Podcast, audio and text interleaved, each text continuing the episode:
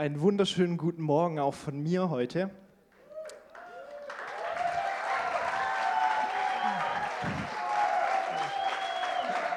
Ja, danke. Wenn die Stimmung schon so gut ist, kann es so weitergehen. Das wird eine gute Predigt, glaube ich, ähm, wenn ich jetzt für jedes Wort Applaus bekomme. Nein, ähm, ich möchte zum Anfang beten. Jesus, ich danke dir dafür, dass du da bist und ich danke dir dafür, dass du heute Morgen hier gewirkt hast und dass du weiter wirken möchtest. Jesus, ich danke dir dafür, dass du jetzt durch die Predigt wirkst, dass du die Herzen aufmachst, dass ähm, Heiliger Geist, dass du jetzt einfach durch mich sprichst und dass Worte der Veränderung gesprochen werden, Jesus. Ich danke dir dafür, dass dies ein Gottesdienst der Veränderung ist und dass wir alle heute hier verändert rausgehen dürfen durch dich, Jesus. Amen. So, ich bin richtig begeistert, dass ich heute hier stehen darf und dass ich predigen darf.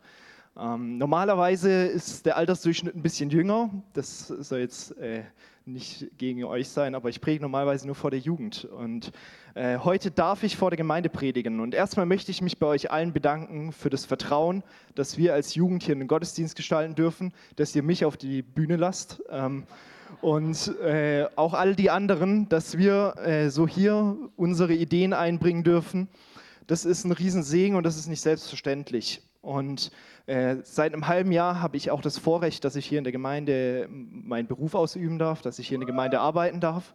Und das ist auch bei weitem nicht selbstverständlich, vor allem, dass ich auch meine Zeit für die Jugend da nutzen kann und äh, mich dort einbringen kann.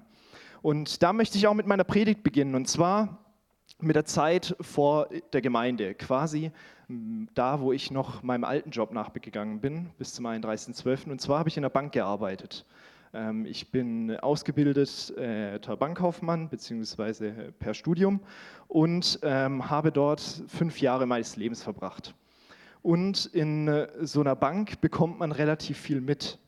Und äh, es wird sehr viel geredet, man ist in einem Büro, man hat nicht immer was zu tun.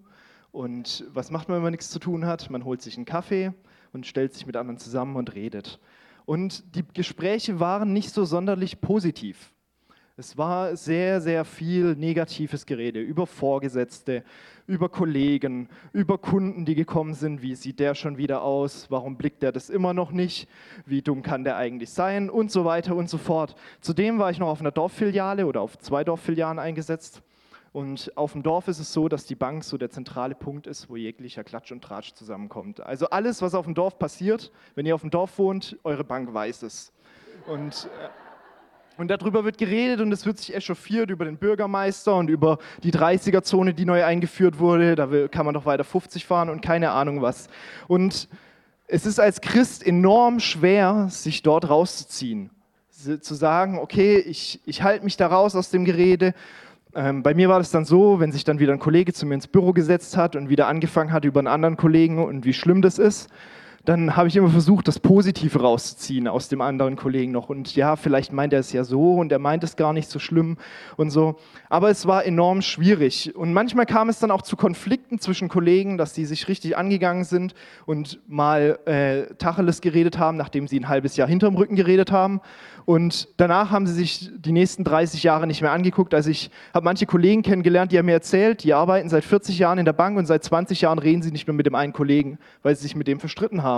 Und mit dem kann man nicht reden und wenn du den triffst, erzähl dem nicht das und das und keine Ahnung was. Und man merkt, das war eine richtig negative Gesprächs- und Konfliktkultur.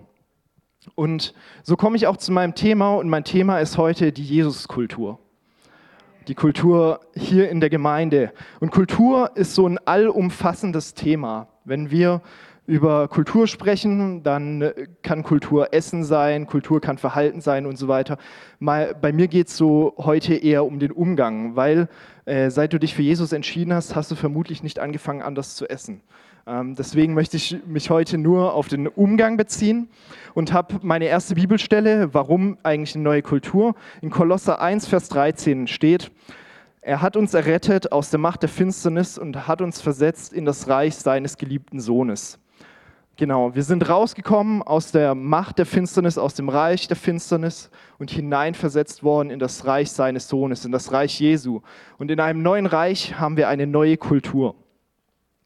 Und ihr fragt euch jetzt vielleicht, warum predige ich das? sieht es bei uns hier aus wie in der Bank, haben wir auch so ein Riesenproblem, dass hier alle miteinander eigentlich verstritten sind und Konflikte haben. Ich glaube nicht, dass es so ist. Ich glaube, dass wir eigentlich das schon ziemlich gut machen und dass wir kein Riesenproblem haben, weil ich immer wieder höre von Menschen, die neu bei uns in die Gemeinde kommen, dass sie danach sagen, sie waren begeistert von dem Umgang miteinander, dass sie die Liebe gespürt haben und dass sie gespürt haben, dass hier die Menschen, die angenommen werden. Nichtsdestotrotz glaube ich, dass wir hier noch ein Potenzial haben. Und ich predige auch zu mir selbst, weil mir das auch manchmal schwer fällt, weil da dieser Gedanke kommt, wo du genau weißt, den solltest du vielleicht nicht denken. Und dann spinnst du ihn vielleicht noch weiter und weiter. Und mir passiert es tagtäglich mal, dass ich so einen Gedanken habe. Und, das, und ich glaube, dass wenn wir das auf die Reihe bekommen, wenn wir es schaffen, diese Jesuskultur für uns zu implementieren, zu integrieren in unserem Leben, und nach dieser Kultur zu leben, dass das ein Schlüssel ist zur Erweckung. Weil ich glaube, wenn jeder hier mit Liebe, mit Annahme und mit einer Kultur von Jesus dem anderen entgegentritt, dass es ein Schlüssel ist. Weil wir lesen in der Bibel, dass Jesus selbst sagt, an der Liebe zueinander werden sie euch erkennen. Heißt, wenn wir einander uns lieben, werden sie uns erkennen. Und so möchte ich jetzt auch ein bisschen tiefer einsteigen in das Thema, möchte darüber sprechen, was ist eigentlich die Jesuskultur. Und da lesen wir in Johannes 8, Vers 2 bis 11. Früh am Morgen war Jesus wieder im Tempel. Das ganze Volk versammelte sich um ihn. Und er setzte sich und begann zu lehren. Da kamen die Schriftgelehrten und die Pharisäer mit einer Frau, die beim Ehebruch ertappt worden war. Sie stellten sie in die Mitte, so dass jeder sie sehen konnte. Dann wandten sie sich an Jesus. Meister, sagten sie, diese Frau ist eine Ehebrecherin. Sie ist auf frischer Tat ertappt worden. Mose hat uns im Gesetz befohlen, solche Frauen zu steinigen. Was sagst du dazu? Mit dieser Frage wollten sie Jesus eine Falle stellen, um dann Anklage gegen ihn zu erheben, erheben zu können. Aber Jesus beugte sich vor und schrieb mit dem Finger auf die Erde. Als sie jedoch darauf bestanden, auf ihre Frage eine Antwort zu bekommen, richtete er sich auf und sagte zu ihnen, wer von euch ohne Sünde ist, der soll den ersten Stein auf sie werfen. Dann beugte er sich wieder vor und schrieb auf die Erde. Von seinen Worten getroffen, verließ einer nach dem anderen den Platz. Die Ältesten unter ihnen gingen als Erste. Zuletzt war Jesus allein mit der Frau, die immer noch dastand, wo ihre Ankläger sie hingestellt hatten. Er richtete sich auf. Wo sind sie geblieben? fragte er die Frau. Hat dich keiner verurteilt? Nein, Herr, keiner, antwortete sie. Da sagte Jesus, ich verurteile dich auch nicht. Du darfst gehen. Sündige von jetzt an nicht mehr.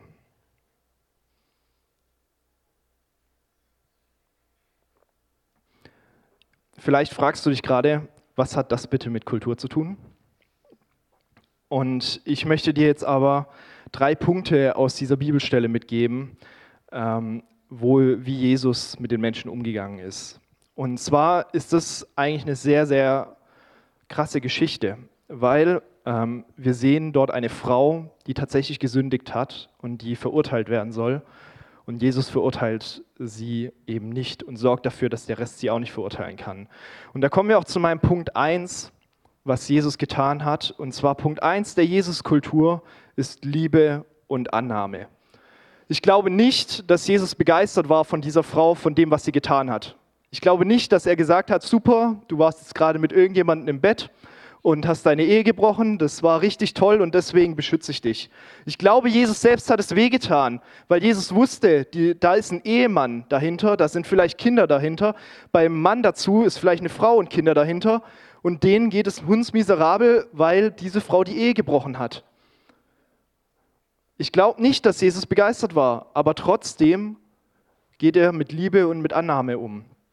Und ich komme zu meinem zweiten Punkt, er zeigt echtes Interesse. Er hätte tausend Auswege aus dieser Situation gehabt. Er hätte in anderen Stellen, sagte, spricht er die Pharisäer direkt an, warum versucht ihr mich? Es steht in der Bibel, dass, äh, dass äh, die Pharisäer ihn auch in dem Moment versuchen wollten. Er hätte sich rausziehen können. Ich glaube, Jesus hätte viele Möglichkeiten gehabt. Aber Jesus war diese Frau wichtig. Jesus war das Leben der Frau wichtig. Und er wollte ihr helfen, obwohl sie es nicht verdient hat. Jesus hat selbst gepredigt, von Nächstenliebe. Ich glaube nicht, dass es Nächstenliebe war, dass sie die Ehe gebrochen hat. Das glaube ich nicht. Und Jesus predigt noch weiter, dass der Ehebruch schon begangen ist, wenn du nur in Gedanken daran denkst, dass du mit jemand anderem die Ehe brichst. Heißt, die Frau ist 5000 Mal durchgefallen durch die Anforderung von Jesus. Und dennoch lässt er sie nicht alleine, sondern er hilft ihr. Und er hilft ihr, bringt mich zu meinem dritten Punkt, der Not der Menschen begegnen. Und Jesus hat immer geholfen. Er hat geheilt, er hat befreit, er hat wiederhergestellt. Er hat Leute, überall wo Jesus war, wurden Leute geheilt. Aber hier ist es ein bisschen anders, weil äh, ein Gebet war nicht die Lösung, sondern Jesus, es ging ums Überleben. Jesus hat sich für diese Frau eingesetzt. Jesus hat gesagt, okay, wer von euch der ohne Sünde ist, der darf den ersten Stein werfen. Jesus hat sich quasi vor sie gestellt. Und nicht nur das, sondern er selber, der das Recht hatte, sie zu verurteilen, verurteilt sie nicht. Er spricht sie frei, obwohl er dieses Recht gehabt hat. Und das ist die Jesuskultur. So, hier könnte ich jetzt meine Predigt beenden und würde vielleicht sagen, gut, jetzt wissen wir, was das ist. Aber die entscheidendere Frage ist doch eigentlich, wie setze ich diese Kultur bei mir im Alltag um? Und das ist das Entscheidende und ich glaube, das ist auch das Schwierigere, weil ich denke, die meisten von euch kannten die Punkte jetzt, die ich aufgelistet habe, schon so ein wenig und wissen, wie man miteinander umgehen kann. Ich möchte sie jetzt aber ein bisschen praktischer in Anwendung bringen. Was bedeutet Liebe und Annahme ganz praktisch für mich? Und Liebe und Annahme ist ganz praktisch, wenn dein wenn dein Mitmensch mitmacht, wenn der das tut, was du gut findest, dann ist es sehr, sehr einfach zu sagen, okay, der ist super, ich mag den. Ähm, man hat ja auch seine Freunde, die mag man und die mag man auch, weil die ungefähr so sind, wie man sich das vorstellt. Wäre der die ganze Zeit blöd zu einem, dann wäre er nicht so mein Freund. Das Problem ist nur, dass es auch viele Menschen gibt, die Dinge tun, die man nicht so gerne mag. Und dann ist es deutlich schwerer, mit Liebe und mit Annahme dem Ganzen zu begegnen. Vielleicht ist heute Morgen ein Pastor bei dir vorbeigelaufen und hat dir nicht Hallo gesagt. Oder ich bin an dir vorbeigelaufen und habe dir nicht Hallo gesagt. Oder der Lobpreisleiter ist gerade nach dem Lobpreis einfach auf seinen Platz runtergerannt, ohne dich eines Blickes zu würdigen. Und, und du fragst dich in dem Moment vielleicht so, hm, ist der zu heilig oder warum redet er nicht mit mir? Oder bin ich unwichtig irgendwie? Vielleicht ist es aber auch so, dass es dir schon längere Zeit nicht gut geht und du wünschst dir eigentlich, dass endlich sich irgendjemand aus der Gemeinde mal bei dir meldet, aber das Telefon bleibt stumm, kein Mensch meldet sich und dir geht es ziemlich schlecht und du fragst dich, okay, wurde ich vergessen? Denkt keiner an mich? Bin ich, bin ich unwichtig? Und äh, ja, zähle ich etwa nichts? Und so kommt ein Gedanke nach dem anderen. Und es fällt einem schwer, weiter in Liebe und in Annahme zu begegnen. Und daher gibt es einen, eine Möglichkeit, das Ganze eben äh, beiseite zu schieben, indem man Gedanken verhindert. Und Paulus schreibt davon, dass wir unsere Gedanken gefangen nehmen können, dass wir sie unterordnen können unter dem Gehorsam Christi. Und dass wir Kraft haben gegenüber einer Verurteilung, der ist zu stolz, um, sich, um mir Hallo zu sagen und der ist sowieso immer so, äh, der fliegt immer auf seiner heiligen Ebene, aber dann, wenn es ums Persönliche geht, dann hat er gar kein Interesse an mir. Und das alles, diese Gedanken, die können wir verhindern. Aber was ist eigentlich, wenn man wirklich Mist gebaut hat, wenn der Gegenüber wirklich Mist gebaut hat? Wie in dem, wie in dem Gleichnis. Die Ehebrecherin, die hat die Ehe gebrochen. Das war nicht nur, die hat nicht irgendjemand nicht Hallo gesagt, die hat die Ehe gebrochen. Das kann man nicht, äh, nicht wegdiskutieren. Und Jesus hat sie nicht verurteilt. Und wer sind wir dann in der Gemeinde, dass wir die Ehebrecher bei uns in der Gemeinde verurteilen, wenn Jesus es nicht tut? Wer sind wir? Und mit Ehebrecher meine ich jetzt nicht nur Ehebruch, sondern das steht jetzt für jeglichen Mist, den irgendjemand baut. Weil die Wahrheit ist, jeder von uns hat Dreck am Stecken. Irgendwo hat jeder mal Mist gebaut. Und nur weil der eine Dreck vielleicht offensichtlicher ist als der andere, der eine Dreck riecht mehr als der andere, der eine Dreck ist ein bisschen größer als der andere, gibt es uns lang nicht das Recht, den Dreck vom anderen zu verurteilen. Weil die Bibel sagt, du hast ein Gebot gebrochen, du hast das Gesetz gebrochen. Und Jesus hat uns freigesprochen vom Gesetz. Also leg nicht das Gesetz wieder auf deinen Nächsten. Leg nicht das Gesetz wieder auf deinen Mitmenschen drauf, wenn Jesus ihn davon freigesprochen hat. Weil Jesus stand, in diesem, äh, stand dort in dieser Geschichte und hat diese Frau nicht verurteilt. Und ich möchte äh, ein bisschen aus meinem Leben erzählen. Ich bin so quasi Kirchenvorzeigekind. Ich bin ähm, hier reingeboren worden, wie man so schön sagt. Ich habe dem letzten Bild gesehen, wo der Edmund mich segnet als Baby. Ähm, genau, das ist ziemlich lange her. Dann groß geworden, aufgewachsen und dann äh, Kinderstunde, Teenies und so weiter und so fort. Habe mich taufen lassen. Ähm, und mit 18 kam dann ein ziemlich großer Schnitt in meinem Leben, als äh, es zur Scheidung meiner Eltern kam. Und ich weiß noch genau zu dem Moment, wo ich im Wohnzimmer saß und mein Papa hat gesagt, er zieht aus. Und das war ziemlich, ziemlich hart für mich. Und der erste Gedanke in meinem Leben war, okay, wie geht es jetzt weiter? Wie geht es mit unserer Familie weiter? Unsere Familie zerbricht. Ähm, und der zweite Gedanke, der mir aber kam, war, was wird die Gemeinde denken? Was werden die Menschen in der Gemeinde denken? Was wird dort geredet? Und der Gedanke ist eigentlich ziemlich verrückt und er hatte sehr, sehr viel mit Stolz zu tun, weil ich sehr, sehr stolz auf meine Familie war, auf meinen Namen war, auf meinen Ruf war, weil meine Eltern Christen, mein Onkel Missionar, äh, mein Opa hat hier gepredigt, war ältester in der Gemeinde, alles super, ein Held im Glauben, bis er, äh, bis er dann in den Himmel gegangen ist. Und dann kommt das und quasi dein Ruf ist zerstört. Das war der eine Punkt. Aber der zweite Punkt war, dass ich geprägt war davon, wenn was Schlechtes rauskommt, dann gibt es Gerede. Wenn was Schlechtes rauskommt, dann bist du unten durch. Und die Jesuskultur ist aber eine andere Kultur. Die Jesuskultur ist eine Kultur der Liebe und Annahme, trotz aller Fehler. Egal was passiert, ist es Liebe und Annahme.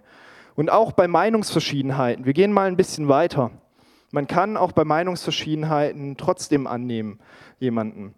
Und ich möchte jetzt ein bisschen aus den Internas des Missionswerks erzählen. Ich arbeite jetzt seit einem halben Jahr hier und ich muss euch sagen, es fällt einem zwar viel, viel leichter, mit vier Pastoren und zwei gestandenen Christen zusammenzuarbeiten. Da gibt es kein Gerede und da gibt es auch niemanden, der irgendwie mit dem anderen großartig Probleme hat oder so.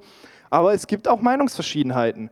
Und so war es auch so, dass wir vor ein, zwei Monaten gab es eine Meinungsverschiedenheit zwischen zwei Pastoren ähm, wo es darum ging, ob wir im Seminarraum eine Übertragung machen oder ob wir keine machen. Der eine Pastor hat gesagt, nee, machen wir nicht. Der andere hat gesagt, jo, mach mal. So, was macht man in dem Moment? Daran hätte jetzt sich was aufhängen können. Also bei, bei mir in der Bank hätten beide miteinander ein halbes Jahr nicht mehr geredet und gesagt, der andere ist, ist der Falsche. So, was haben die Pastoren gemacht? Haben gesagt, okay, wir klären das zusammen mit den Ältesten. Sind zusammen im Ältestenkreis. Ältestenkreis hat entschieden, okay, wir machen Übertragung im Seminarraum. Fertig. Jetzt könnte der eine Pastor sagen, okay, jetzt bin ich aber beleidigt, weil ich habe ich hab doch eigentlich recht und jetzt habe ich aber nicht recht bekommen. Aber die beiden können immer noch miteinander super umgehen, das Thema ist geklärt und man geht in Einheit weiter voran. Das ist für mich ein Beispiel davon, wie man mit Meinungsverschiedenheiten umgehen kann nach einer Jesuskultur. Und ich weiß, das ist schwerer, wenn dein Gegenüber ein Nichtchrist ist, weil der wird nicht sagen, komm, lass uns weitermachen. Du hast zwar recht, aber es ist cool. Aber ähm, wir können unseren Part erfüllen. Wir können dem anderen immer noch gegenüber mit Liebe und Annahme begegnen, auch wenn er sich blöd gegen uns verhält, weil er glaubt, dass er recht hat. Auch wenn er, und auch wenn das Ergebnis ist, we agree that we disagree, wir sind uns einig, dass wir uns nicht einig sind, wenn das das Ergebnis ist, kann man trotzdem noch seinem Gegenüber mit Liebe und Annahme begegnen, selbst wenn er es nicht mehr tut. Und das ist enorm schwer und das heißt aber auch nicht, dass wir als Christen Ja-Sager sein müssen, die bei jedem Konflikt einfach sagen, oh, ich sage lieber Ja, bevor ich nicht, bevor ich irgendwie aus der Liebe, man kann auch in Liebe Nein sagen. Man kann auch in Liebe Nein sagen, dass man einer anderen Meinung ist, wenn man eine, etwas anderes vertritt. Und wir vertreten als Christen oftmals andere Meinungen, weil wir ein anderes Weltbild haben. Dennoch können wir dem Gegenüber in Liebe und Annahme begegnen. Und es ist schwer, da kommen negative Gedanken, da kommen negative Gefühle und man fühlt sich nicht so sehr in der Liebe und in der Annahme, wenn man einen Konflikt mit jemandem hat. Aber auch hier heißt es ganz praktisch, wenn der Gedanke kommt, lehnen wir ihn ab, sprechen die Wahrheit Gottes hinein, die im Wort steht, dass er den Gegenüber genauso liebt und dass er dem Gegenüber genauso die Schuld vergeben hat. Und egal wie er ist, dass er ihn liebt und dass ich ihn mit den Augen Gottes sehen möchte. Und wenn du dich für das entscheidest, dann können deine Gefühle auch dieser Entscheidung folgen. Wenn du dich allerdings für einen anderen Weg entscheidest, okay, ich mag den jetzt nicht mehr, dann folgen deine Gefühle auch in die andere Richtung und dann werden die stärker und du redest die nächsten 20 Jahre nicht mehr mit ihm. Also ich formuliere es extra ein bisschen überspitzt. Mein nächster Punkt ist das echte Interesse. Was heißt echtes Interesse an jemanden? Echtes Interesse kann ganz praktisch bei uns sein, dass man, wie geht's dir, nicht nur als Floskel meint, sondern dass man tatsächlich fragt, okay, wie geht es dir? Und wenn du eine Person mit Liebe und Annahme begegnest und sie fragst, wie es ihr geht, dann kommt vielleicht auch mal was anderes als ein Ja. Dann kommt vielleicht auch mal ein Nein. Und der Mensch öffnet sich, weil er merkt, okay, ich werde nicht verurteilt, auch wenn ich meinen Dreck raushole. Auch wenn ich den größten Dreckhaufen der Welt habe, der Gegenüber ist für mich da und versteht mich. Und wenn wir zu dem Punkt kommen, bedeutet echtes Interesse, dass wir nicht nur ein 5-Sekunden-Gebet raushauen. Wir als Christen sind da Profis drin. Wir sehen ein Problem, ach, du hast ein Problem, komm, wir beten kurz und dann gehen wir weiter. Dann kommen wir zum nächsten, ist Problem, oh, okay, wir beten kurz, dann gehen wir weiter. Aber echtes Interesse ist doch, man begleitet jemanden durch eine schwere Zeit, weil manchmal ist mit dem Gebet nicht alles getan. Manchmal fühlt sich die Person trotzdem noch schlecht. Und echtes Interesse heißt, wir bleiben dran. Wir interessieren uns für die Person und die äh, Person ist uns wichtig. Wir leben in Beziehung und wir begegnen auch der Not des anderen. Und da kommen wir auch zu meinem, zu meinem dritten Punkt wieder. Und der Not begegnen, das habe ich gerade eben schon gesagt, wir Christen, wir beten gerne. Aber Jesus hätte auch beten können in der Situation mit der Frau. Er hätte beten können für Gnade, hätte, weiß nicht, für alles Mögliche beten können. Aber er wusste, er selber kann die Situation lösen. Er wusste, er kann es anders lösen. Und er hat es getan. Und bei uns gibt es auch manchmal Situationen, wo wir nicht nur im Gebet unterstützend sein können, sondern wo wir anders unterstützend sein können. Wenn dir ganz praktisch jemand zum fünften Mal erzählt, du sollst für seine Mathe-Klausur beten, weil er morgen Angst hat, durchzufallen, kannst du vielleicht auch mal fragen, ob du ihm helfen kannst in Mathematik, wenn du da immer der Einserschüler bist oder warst. Oder wenn jemand für Helfer beim Umzug beten lässt, kannst du dich vielleicht auch selbst als Helfer im Umzug anbieten. Oder wenn jemand dafür, dafür betet, dass er Gnade bekommt, dass er irgendwo hinkommt, kannst du ihn vielleicht auch mal hinfahren dort. Es gibt so viele Möglichkeiten, wo Hilfe, wo Unterstützung, wo Not begegnen, mehr bedeuten kann, als nur ein Gebet zu sprechen. Mehr bedeuten kann, als nur zu sagen, ich bin hinter dir. Man kann auch nebendran laufen und mitgehen stattdessen. Und ich spreche das jetzt alles so in Perfektion und ich selber scheitere daran äh, täglich ungefähr und äh, bin da nicht perfekt. Ich kann mich an eine Situation von gestern Abend erinnern, ein Jugendlicher ähm, hatte sich für einen Dienst eingetragen und kam nicht zu dem Dienst. Und 14 weitere Jugendliche hatten plötzlich auch keine Zeit. Und derjenige, der eigentlich immer Dienst schiebt, der musste den Dienst machen. Und ich habe mich darüber aufgeregt. Da kamen negative Gedanken, die waren nicht so gut. Und ich habe das auch ausgesprochen dem anderen gegenüber und habe mich da nicht super mit der Jesuskultur connected, sondern war da eher so in dem Bereich mit der weltlichen Kultur, wie kann der nur? Und war im Verurteilungsmodus wie kann das nur sein? Aber Fakt ist, dass Jesus-Kultur die ist, die die Liebe untereinander fördert und die Jesus-Kultur das ist, was verändert, was den Unterschied ausmacht und was das ist, was Jesus getan hätte. Und wie wäre es, wenn wir das alles in Perfektion umsetzen könnten?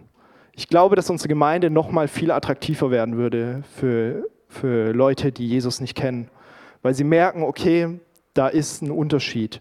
Da ist endlich der Ort, wo ich mal angenommen werde, wo ich endlich mal das rauslassen kann, was ich die letzten 30 Jahre drin gelassen habe, weil ich es mich nicht getraut habe, irgendjemandem zu erzählen. Da ist der Ort, wo ich so sein kann, wie ich bin. Da muss ich keine Angst haben, dass wenn es zu einer Scheidung meiner Eltern kommt, dass ich selber beschädigt bin, dass wenn ich derjenige bin, der einen Mist gebaut hat, dass ich dafür verurteilt werde, sondern ich werde angenommen. Und ich glaube, dass auch deutlich weniger Leute aus, aus Gemeinden wieder gehen würden, weil sie sich verletzt fühlen, weil sie das Gefühl haben, dass ein Konflikt so groß ist, dass sie nicht mehr zusammen in einem Gottesdienstraum stehen können und dass es in einer anderen Gemeinde viel toller ist, ähm, weil dort keine Konflikte sind. Ich glaube, dass wir Pforzheim verändern können. Dass wir, wenn wir die Jesuskultur leben, wenn wir die Jesuskultur nicht hier nur in der Gemeinde leben, sondern wenn wir die auch bei uns am Arbeitsplatz leben, wenn wir die daheim leben, dass wir Pforzheim verändern können. Ich glaube nicht, dass wir die beliebtesten sein werden, weil manche haben auch ein Problem damit, wenn sie mit Liebe konfrontiert werden, weil sie es nicht gewohnt sind. Manche haben ein Problem damit, wenn sie davon hören, dass man nichts tun muss dafür, dass man angenommen ist. Weil wir in Deutschland in so einer Leistungsdruck, in so einer Leistungskultur sind, dass es nur was zählt, wenn du was kannst. Aber die Jesuskultur ist, du musst nichts machen, du kannst alles falsch gemacht haben und trotzdem wirst du geliebt und wirst angenommen. Liebe durch Annahme, echtes Interesse und den, den Not Menschen begegnen. Und alleine sind wir dazu nicht in der Lage. Alleine können wir das nicht, weil wir Menschen sind und als Mensch hat man ja natürliche Reaktionen und die kommen auch davon, weil wir Menschen sind. Heißt, der Einzige, der uns dazu bringen kann, dass wir uns dahin verändern, ist Jesus selbst. Ist der Heilige Geist, der in uns wirken kann. Und das Einzige, was wir machen können, ist, wir treffen die Entscheidung dazu. Wir lassen den Heiligen Geist wirken und wir bleiben in dieser Entscheidung. Und das nächste Mal, wenn die Situation kommt, dann lehne ich den schlechten Gedanken ab. Und beim ersten Mal klappt es vielleicht für die ersten fünf Sekunden und danach hast du wieder den schlechten Gedanken. Aber wenn du kontinuierlich an der Entscheidung dran bleibst, dann kannst du dich verändern lassen. Dann kannst du dich verändern lassen und kannst die Jesuskultur in dir aufleben lassen. Und vielleicht bin ich heute nicht der Einzige in diesem Raum, der ein Problem damit hat, dass er manchmal schlecht reagiert oder schlecht über Dinge denkt. Vielleicht sitzt der ein oder andere hier, der sich denkt, oh, bei mir läuft das auch noch nicht so rund. Vielleicht hast du auch schon mit deinem Arbeitskollegen, mit deinem Vorgesetzten, mit deinem Ehepartner, mit deinem Bruder, Schwester in der Gemeinde oder sogar mit den Leitern in der Gemeinde oder Pastoren hast du abgeschlossen, weil du gesagt hast, da geht nichts mehr. Wir haben da eine Meinungsverschiedenheit, da geht nichts mehr auseinander.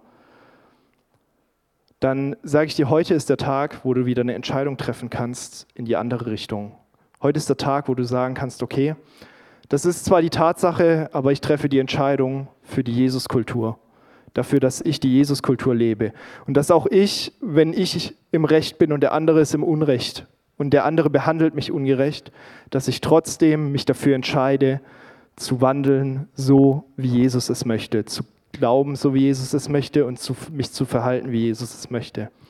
Ich glaube, dass heute ein Tag ist der Entscheidung, wo dann du, wenn du, auch wenn du das Problem hast, dass du schlecht über Leute denkst, dass du das heute dich entscheiden kannst, ich werde diese Gedanken ablegen. Ich werde gegen diese Gedanken ankämpfen und ich werde diese Gedanken hinter mir lassen und ich werde die Leute mit den Augen Jesu anschauen können. Und egal, was sie für einen Dreck vorholen, ich werde mit den Augen Jesu schauen und werde sagen, das ist ein Kind Gottes und du liebst ihn.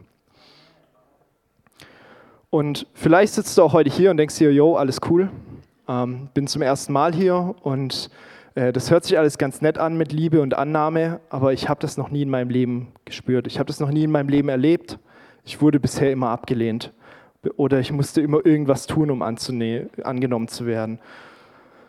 Und vielleicht glaubst du auch, dass du es einfach gar nicht verdient hast, weil du eben wie diese Ehebrecherin durch alle Kriterien durchgerasselt bist du hast dein Leben eigentlich an die Wand gefahren, dann möchte ich dir heute sagen, dass Jesus dich angenommen hat. Jesus stand damals bei der Ehebrecherin und hat gesagt, er verurteilt sie nicht. Jesus ist später am Kreuz gestanden und hat gesagt, ich verurteile euch nicht.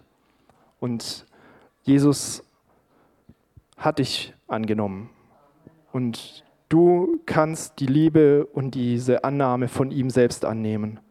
Und du kannst dich für ihn entscheiden und sagen, ich möchte auch diese Liebe und Annahme spüren. Ich möchte das für mich annehmen, dass ich das in meinem Leben mit aufnehme.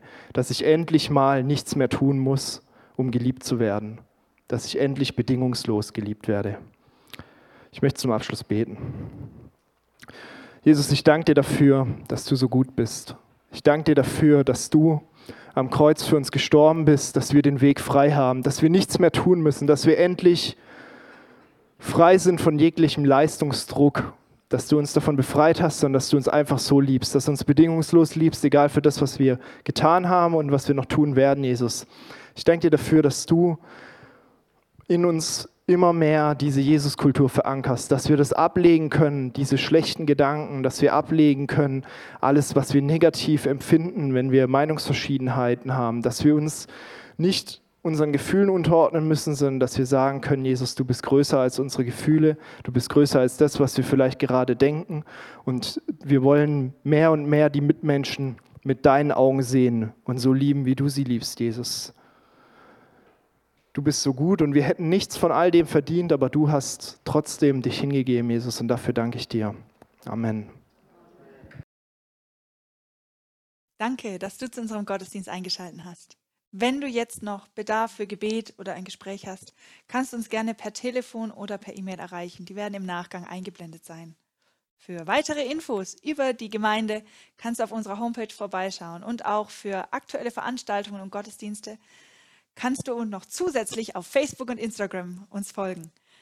Und wenn du sagst, du möchtest noch tiefer in das Wort Gottes jetzt einsteigen, du hast noch nicht genug bekommen nach dem Gottesdienst, kannst du hier auf unserem YouTube-Kanal noch weitere Videos anschauen und dich füllen lassen mit dem Wort Gottes. Und falls du unbedingt wieder in den Gottesdienst kommen möchtest, aber wir gerade jetzt noch in dieser Situation sind, ruf kurz an und wir geben dir Bescheid ob noch ein Platz für dich hier dabei ist. Und damit wünsche ich dir Gottes Segen.